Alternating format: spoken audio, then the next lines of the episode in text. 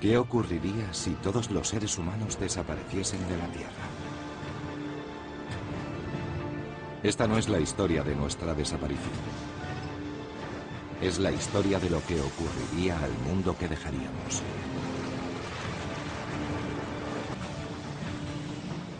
En este episodio de La vida sin nosotros, conoceremos el destino de las obras del hombre y de su afán de inmortalidad. Detrás habremos dejado cuerpos, algunos momificados, otros criogenizados. Pero ¿conseguirá alguno de ellos perdurar? ¿O desaparecerán antes incluso que algunos monumentos? Desvelaremos el futuro de ciudades en otro tiempo superpobladas. Y visitaremos lugares ahora desiertos. Bienvenidos a la Tierra. Población cero.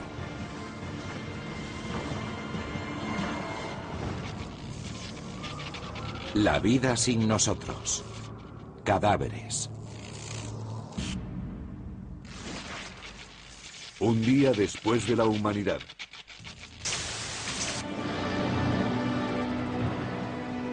Un día después de la humanidad.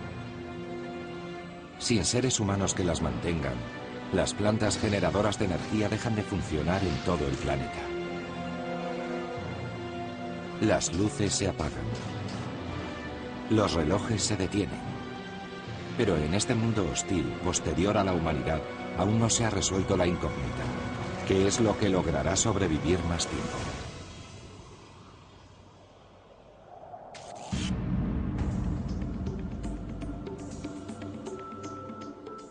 En muchas partes del mundo encontramos momias de faraones egipcios.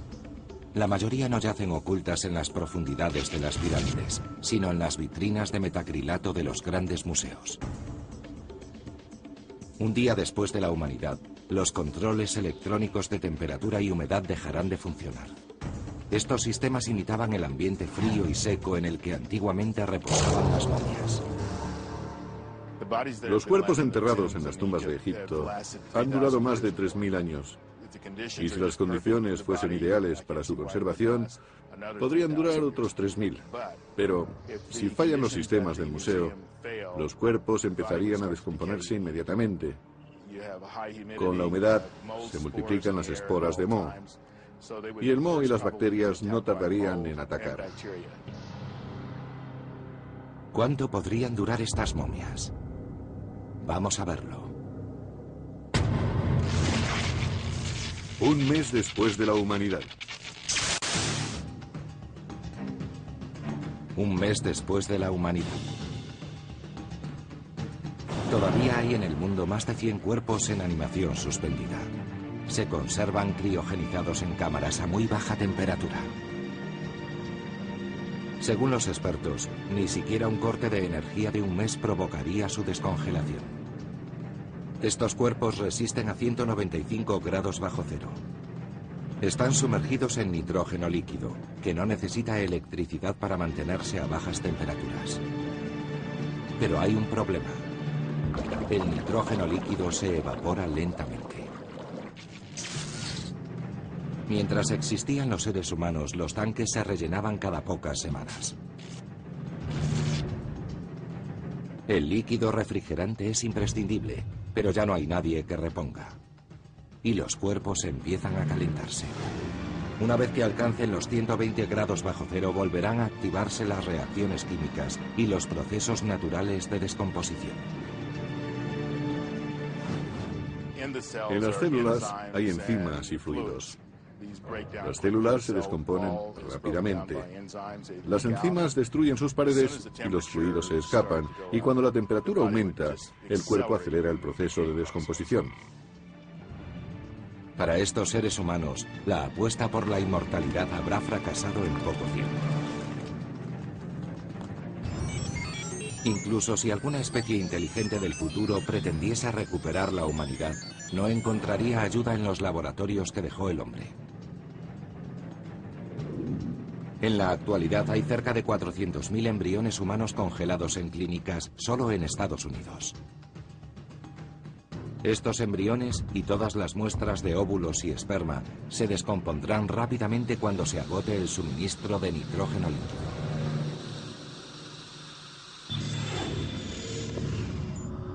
El ADN del hombre todavía tendría una posibilidad de supervivencia a 300 kilómetros de la Tierra.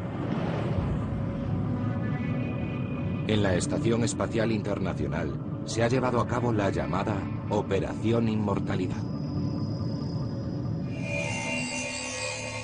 En octubre de 2008 se puso en órbita un disco que contiene información digitalizada del ADN de un grupo de personas muy heterogéneo.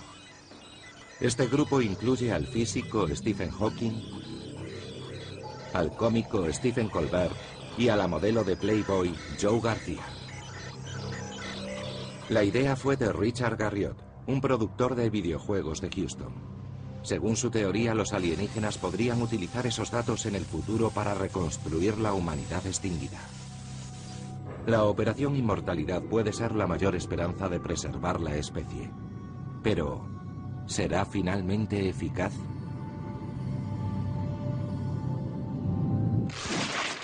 Tres meses después de la humanidad.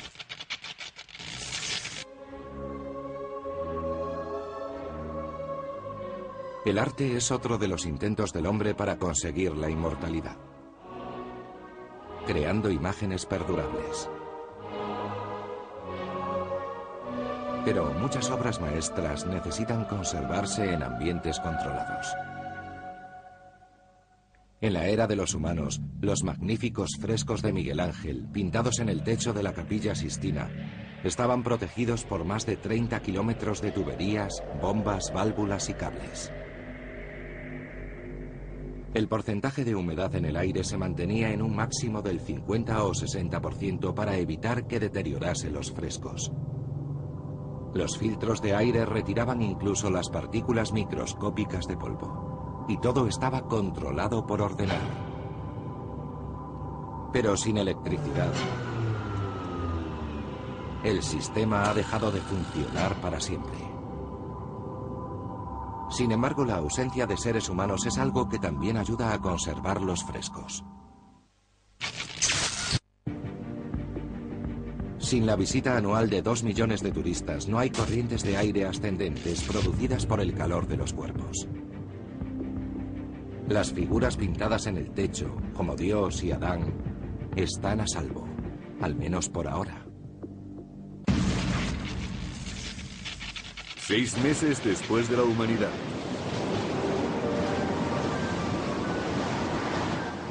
Seis meses después de la humanidad, la naturaleza ataca a algunos de los cuerpos y estructuras que los hombres han dejado atrás.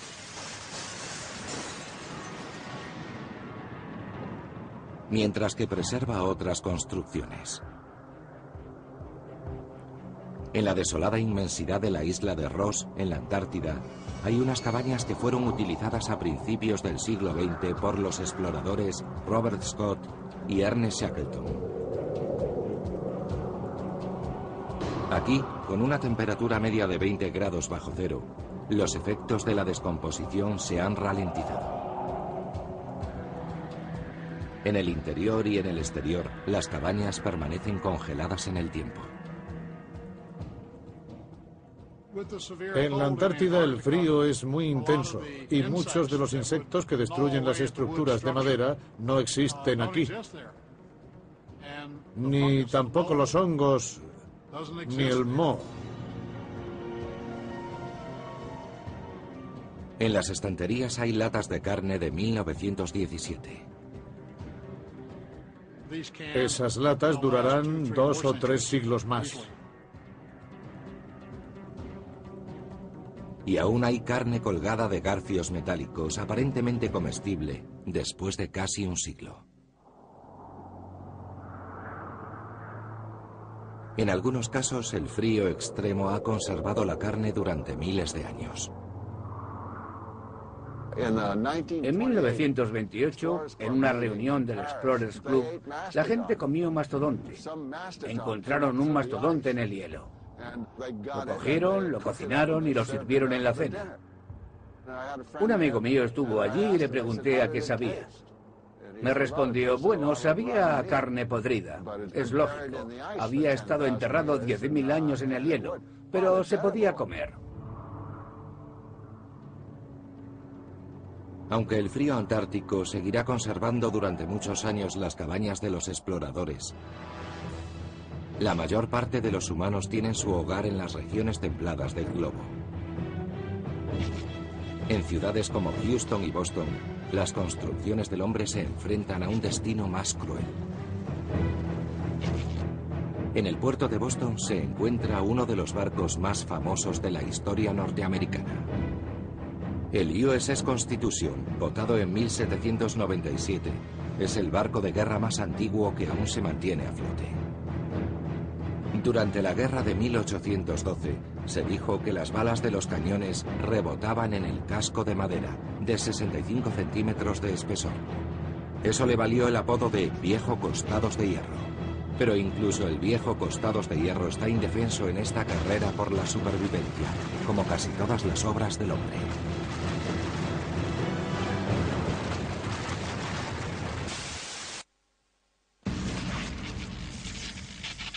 Nueve meses después de la humanidad. Nueve meses después de la humanidad, continúa la incertidumbre respecto a la supervivencia. En Boston, una reliquia militar está a punto de perder su última batalla.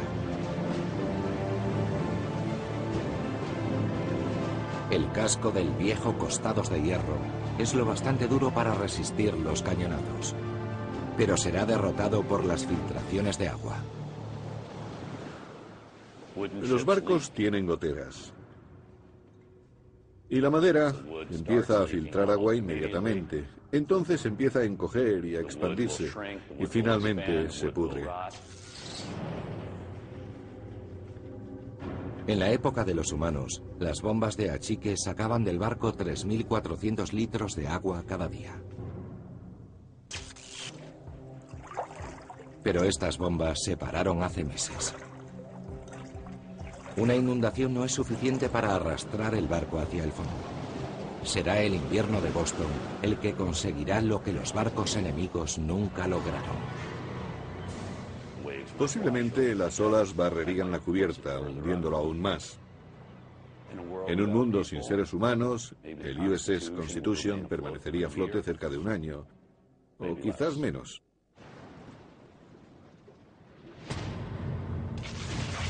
Tres años después de la humanidad.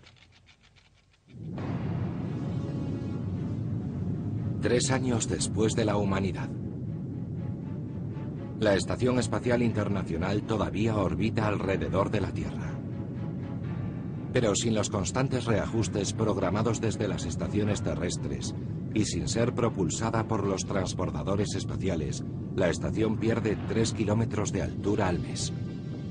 Desde su altura original de unos 320 kilómetros, cae 260 kilómetros hasta llegar a las capas superiores de la atmósfera, y en el descenso va ganando velocidad.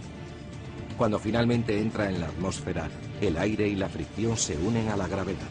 En ese momento la estación espacial empieza a arder. Queda incinerada la última esperanza de reconstruir nuestra especie.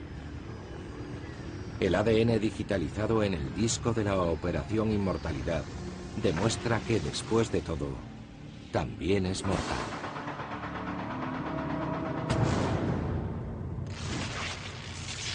Cinco años después de la humanidad.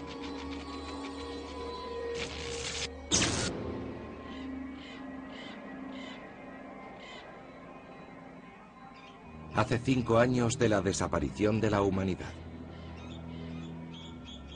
La vegetación ha transformado las calles más emblemáticas de Boston.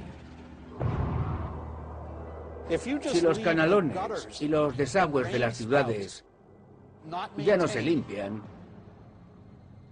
las plantas echarán raíces entre las grietas del ladrillo y del cemento.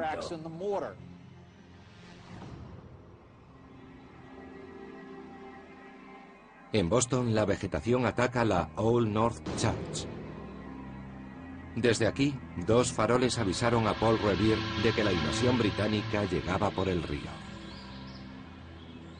Ahora es la naturaleza la que la ha invadido y conquistado. Si las ventanas se rompen, entrará la lluvia, entrarán palomas y otros animales, crecerán enredaderas y puede que algún arce envíe sus semillas aquí dentro y que broten en la madera podrida. Veinte años después de la humanidad.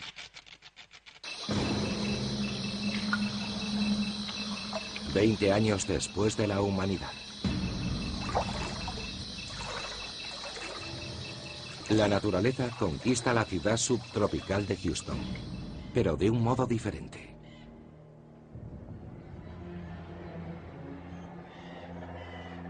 El edificio más alto de Texas se alza ahora sobre una ciudad que lentamente vuelve a transformarse en la ciénaga que fue en sus orígenes.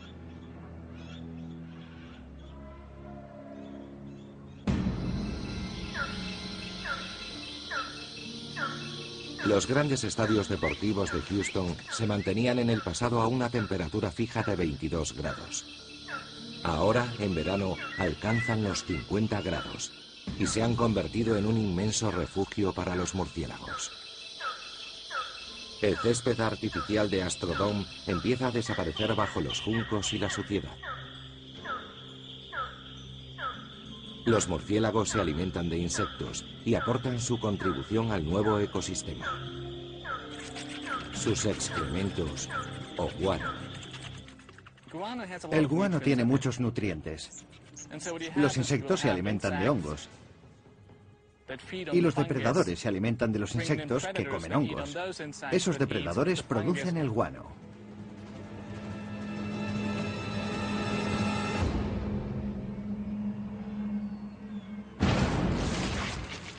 25 años después de la humanidad.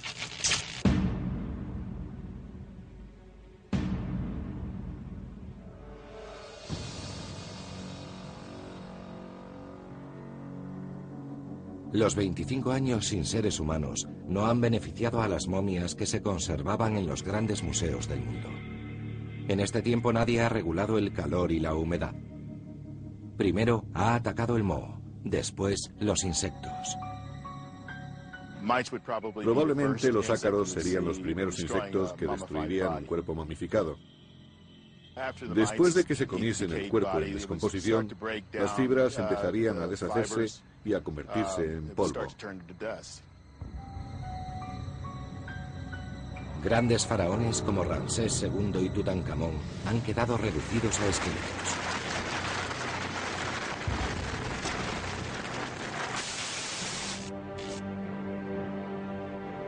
En el siglo XX los embalsamadores trataron de conseguir presentaciones más reales. El cadáver de Lenin fue conservado durante décadas en Moscú. El proceso era un secreto de Estado, pero se rumoreó que el cuerpo había sido bañado varias veces en formaldehído, etanol y metanol. Expertos rusos vigilaban continuamente el cadáver de Lenin eliminando bacterias, cerrando grietas de la carne y aclarando manchas en la piel. Su cuerpo era tratado con maquillajes para que se viese igual que 30 años antes, pero a pesar de todo, el proceso de descomposición continuaba bajo el maquillaje y la cera. Es posible ralentizarlo, pero las reacciones que producen la descomposición no se detienen nunca. Sin personal que lo cuide, el cuerpo de Lenin está condenado a la putrefacción, igual que los faraones. 35 años después de la humanidad. Han pasado 35 años desde la desaparición del hombre. La Old North Church fue construida en Boston en el siglo XVIII y su torre de madera está a punto de derrumbarse. Como la torre es más alta, está más expuesta que el resto del edificio y podría ser derribada por una tormenta. Probablemente no tardará en caer. Este edificio emblemático de la Revolución Americana ha desaparecido.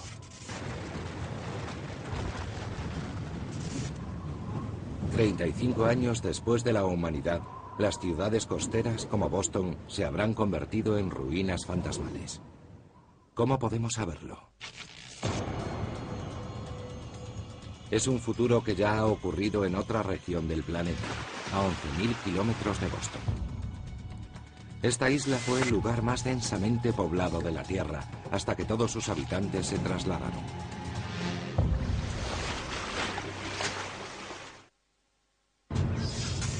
35 años después de la humanidad.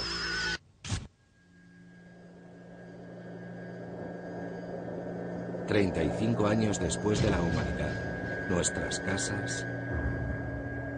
...oficinas... ...y fábricas... ...se resquebrajan y se derrumban... ...mientras la naturaleza continúa avanzando en su conquista...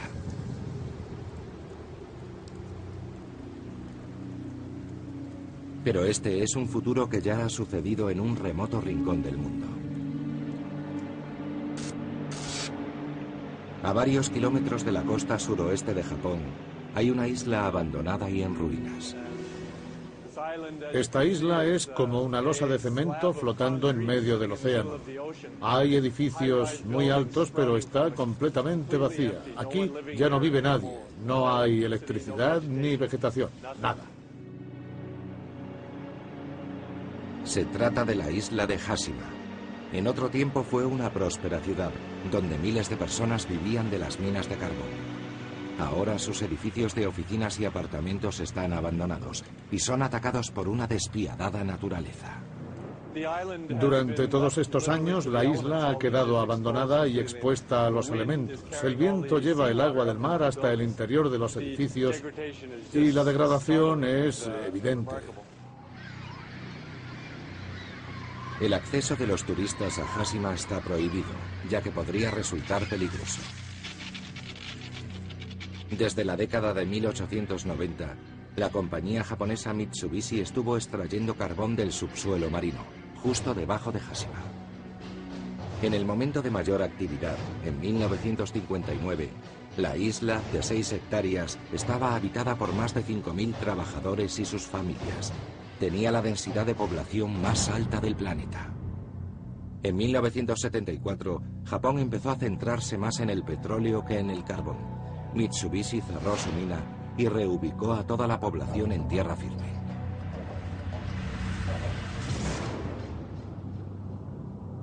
Treinta y cinco años después, no quedan más que edificios en ruinas y recuerdos fantasmales.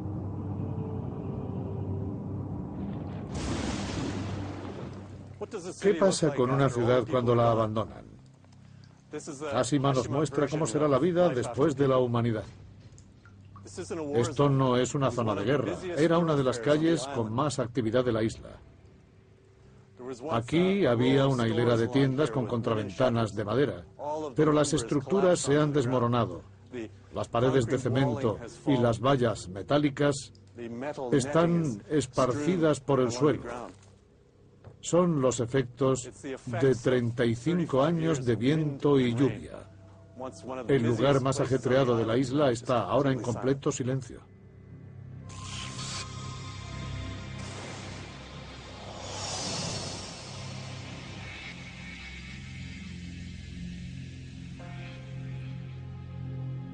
Estas habitaciones resonaban con las risas de los niños. Ahora solo encontramos los restos de sus juguetes, destrozados y oxidados. En el patio de la escuela, totalmente descuidado, no queda más que chatarra.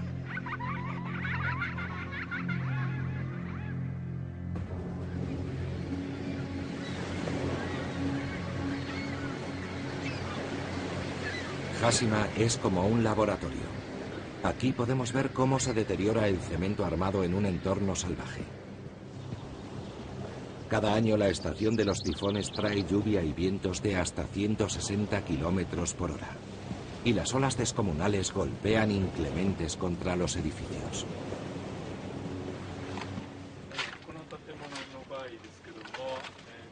En este edificio tenemos una estructura de hierro y partes reforzadas con acero. Como vemos, la parte frontal de este pilar está dañada, mientras que la parte posterior no. Esto indica que la superficie ha sufrido los efectos del mar, el viento y la lluvia.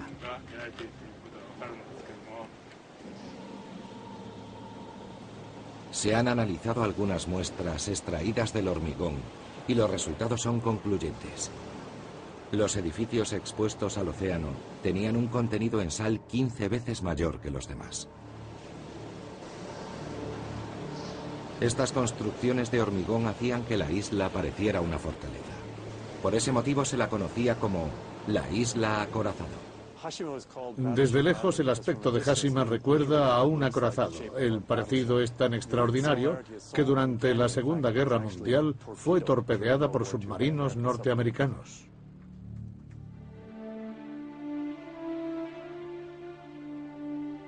Dotoku Sakamoto vivió en la isla cuando era pequeño. Su antiguo domicilio está en el noveno piso de un edificio que llegó a albergar a 300 familias. Esta era nuestra casa. Estuvimos aquí hasta 1974. En mi familia éramos cinco personas y vivíamos en este pequeño apartamento. Allí estaba mi habitación, donde se ven esos balcones.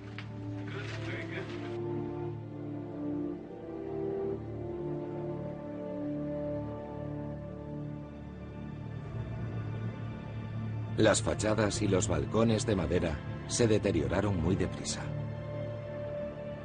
Y los numerosos pasadizos y escaleras que comunicaban los edificios están ahora en ruinas.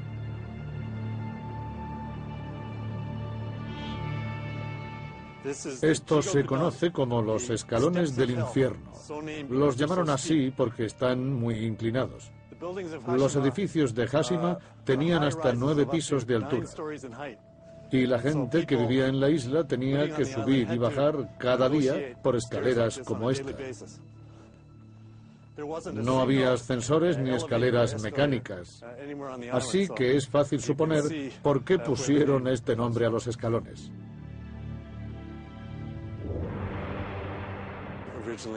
Originalmente Hashima era una roca sin vegetación situada en medio del océano y por medios artificiales se volvió habitable.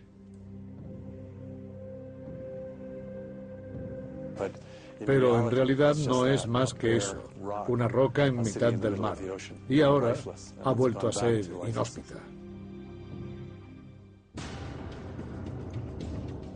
El asombroso deterioro de la isla de Hashima en solo 35 años demuestra que los intentos del hombre por conseguir la inmortalidad no resultan muy efectivos. Los grandes monumentos de hierro, acero y piedra sufrirán el ataque de los elementos. Pero, ¿podrá alguna obra creada por el ser humano superar todas las dificultades? 50 años después de la humanidad.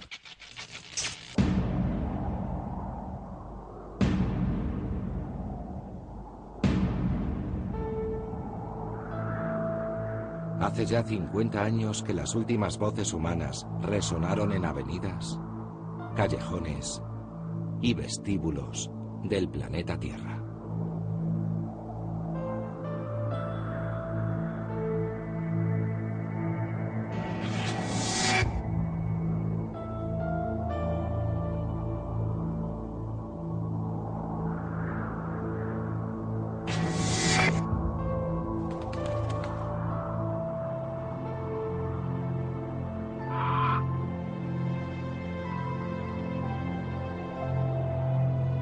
Pero la palabra del hombre aún no ha enmudecido por completo. Cuando los humanos desaparecieron, decenas de miles de loros domésticos escaparon al bosque y todavía retienen las palabras que les enseñaron sus dueños.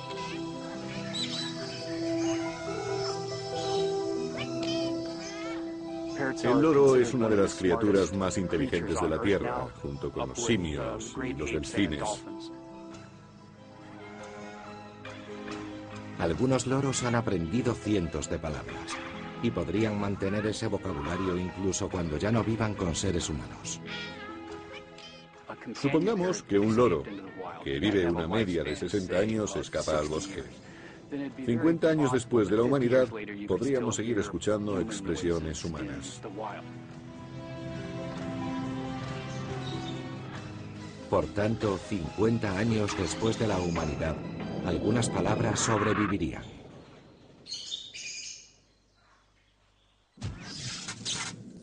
...75 años después de la humanidad. 75 años después de la humanidad. El tiempo y los elementos están desgastando el monumental puente de Boston. 116 cables de acero parten de las dos torres y sostienen la plataforma de acero y hormigón.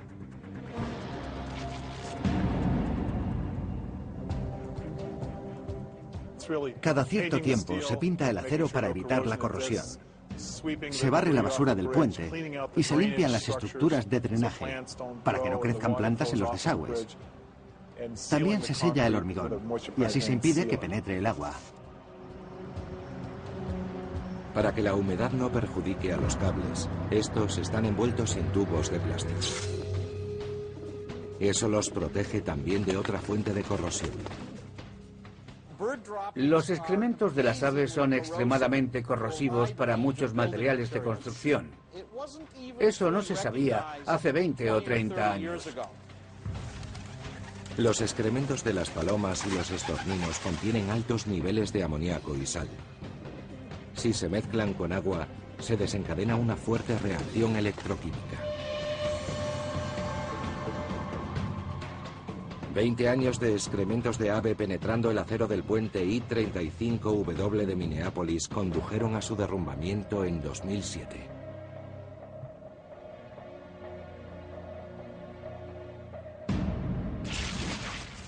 En años después de la humanidad.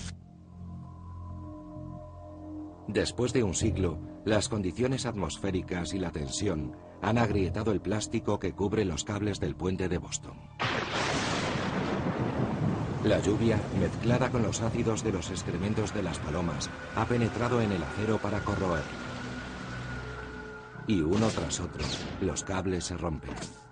Cuando la mitad de los cables se han partido, los restantes no pueden soportar el peso de la plataforma.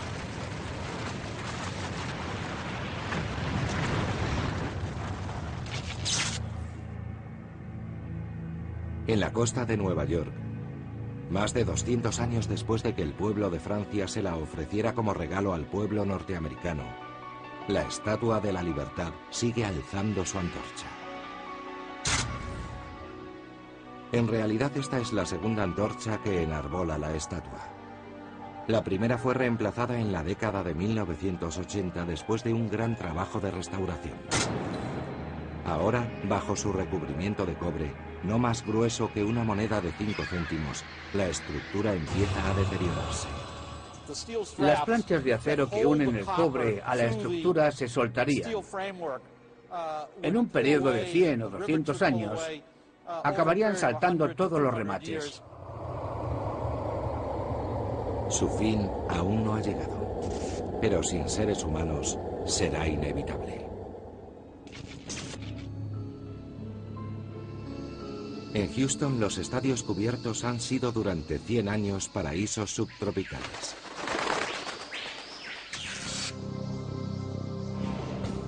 En tiempos de los humanos, el mantenimiento del Astrodome, el primer estadio de béisbol cubierto del mundo, costaba cerca de 500.000 euros anuales. Después de un siglo de abandono, toda la estructura se agrieta y se desmorona. Finalmente las 9.000 toneladas de acero y acrílico empiezan a caer al suelo en grandes trozos.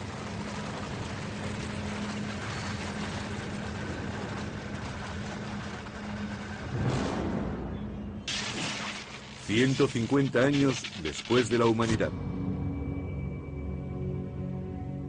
150 años sin seres humanos han dejado Boston como un jardín descuidado. Antes de que desaparecieran los hombres, el mejor observatorio de la ciudad era el último piso de la torre John Hancock, de 60 plantas. Era el edificio más alto de Nueva Inglaterra. Pero en esta región el tiempo es inclemente. y ha destruido la cubierta exterior del edificio. La corrosión de las columnas de acero hace que finalmente se derrumbe.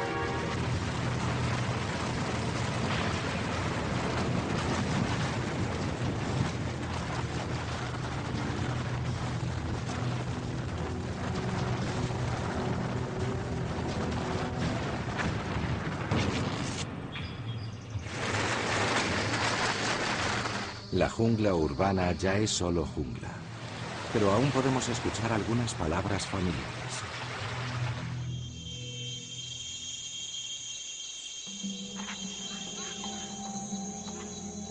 Aunque estos loros nunca han interactuado con los hombres, sus antepasados sí lo hicieron, y algunos restos del lenguaje humano han llegado hasta ellos. Sin embargo, nuestros idiomas se perderán. Aunque los loros pueden transmitir palabras humanas a sus polluelos, estas no tienen ningún valor para la supervivencia de la especie. Yo diría que la pérdida sería superior al 90% en cada generación. 200 años después de la desaparición de la humanidad, sería muy improbable escuchar palabras humanas pronunciadas por un loro silvestre. 200 años después de la humanidad. Después de 200 años, los huracanes han roto las ventanas del edificio más alto de Texas. Y su interior está muy degradado a causa de la lluvia. En Houston hay un gran huracán cada cuatro o cinco años. Eso producirá una gran cantidad de desperfectos en casi todos los edificios de la ciudad. Las fuerzas de la naturaleza reducen los edificios a su esqueleto. La estructura de acero tal vez sobreviva 200 años. El resto habrá desaparecido. Pero con el tiempo, también el acero acabará deteriorándose y derrumbándose.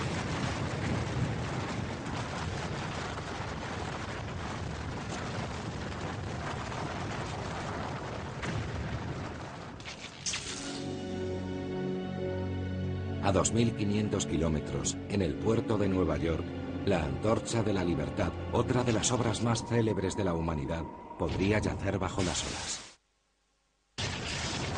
300 años después de la humanidad. 300 años después de la humanidad. La Estatua de la Libertad sufre la peor de las enfermedades, la corrosión galvánica. Su brazo derecho, el portador de la antorcha, es el primero en caer. Le sigue el resto del cuerpo.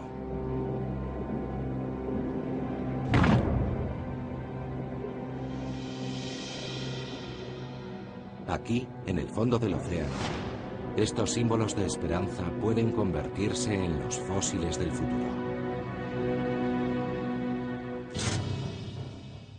Teniendo en cuenta la trayectoria que seguirá al caer, la mano de la antorcha penetrará más de medio metro en el lodo. Y es posible que deje una impresión cuando el barro se solidifique, igual que una huella prehistórica. Mientras que un símbolo de la humanidad podría quedar inmortalizado en el fondo del océano, el techo más famoso del mundo apenas puede mantenerse. 500 años después de la humanidad. 500 años después de la humanidad, los frescos de Miguel Ángel aún se conservan en la capilla Sixtina. Cubren más de mil metros cuadrados de la superficie de la bóveda. Pero las pinturas han perdido el color y están agrietadas por la humedad y los cambios de temperatura. En el muro donde está pintado el juicio final, el azul del cielo es lo que antes se deteriora. Este pigmento ultramarino procedía de las minas tunecinas de lapislázuli. Era el color más preciado del arte renacentista, pero también uno de los más delicados. El color azul procede de tres átomos de azufre y un electrón protegido por átomos de aluminio y silicio. El alto nivel de humedad rompe la estructura y libera el oxígeno, que al mezclarse con el azufre convierte el azul en un gris amarillento. Mientras existieron, los hombres trataron de limpiar los frescos y restaurar la propia capilla. Pero después de cinco siglos ha llegado el momento del verdadero juicio final. Los muros perderían resistencia y el peso de la bóveda haría que cedieran. Al ceder la estructura exterior de los contrafuertes, se inicia una reacción en. Los muros acabarían derrumbándose.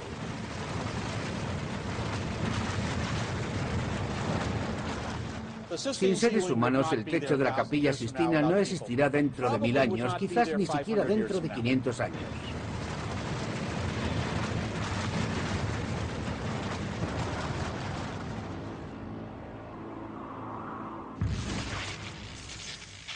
Diez mil años después de la humanidad. Diez mil años después de la humanidad, Casi todos los restos de la cultura humana están enterrados bajo la vegetación y la arena. Diez mil años después todavía podríamos encontrar los restos de algunas construcciones. Las pirámides de Egipto quizás. Pero después de tanto tiempo sin seres humanos, muy pocas de sus obras serían reconocibles. La temperatura del planeta ha aumentado incluso en los lugares más fríos de la Tierra.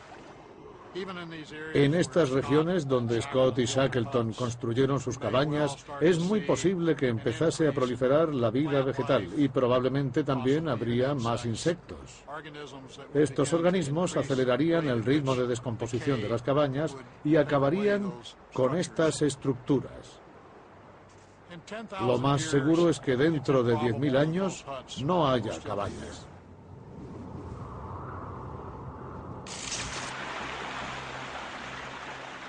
Diez mil años después de la desaparición del hombre, la Tierra habrá enterrado la mayor parte de las ciudades.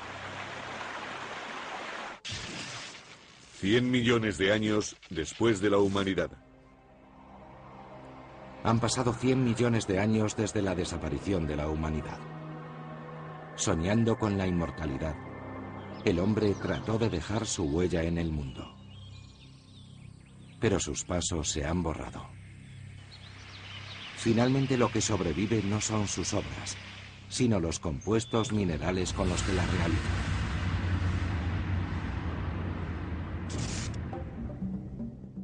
Tenemos huesos robustos, hechos de fosfato cálcico.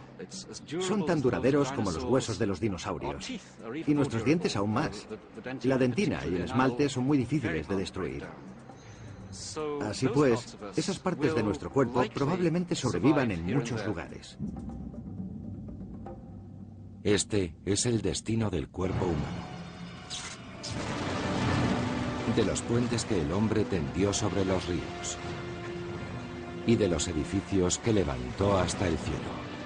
Arte y arquitectura, sueños y obras. Serán solo fragmentos esparcidos por el suelo en la vida sin nosotros.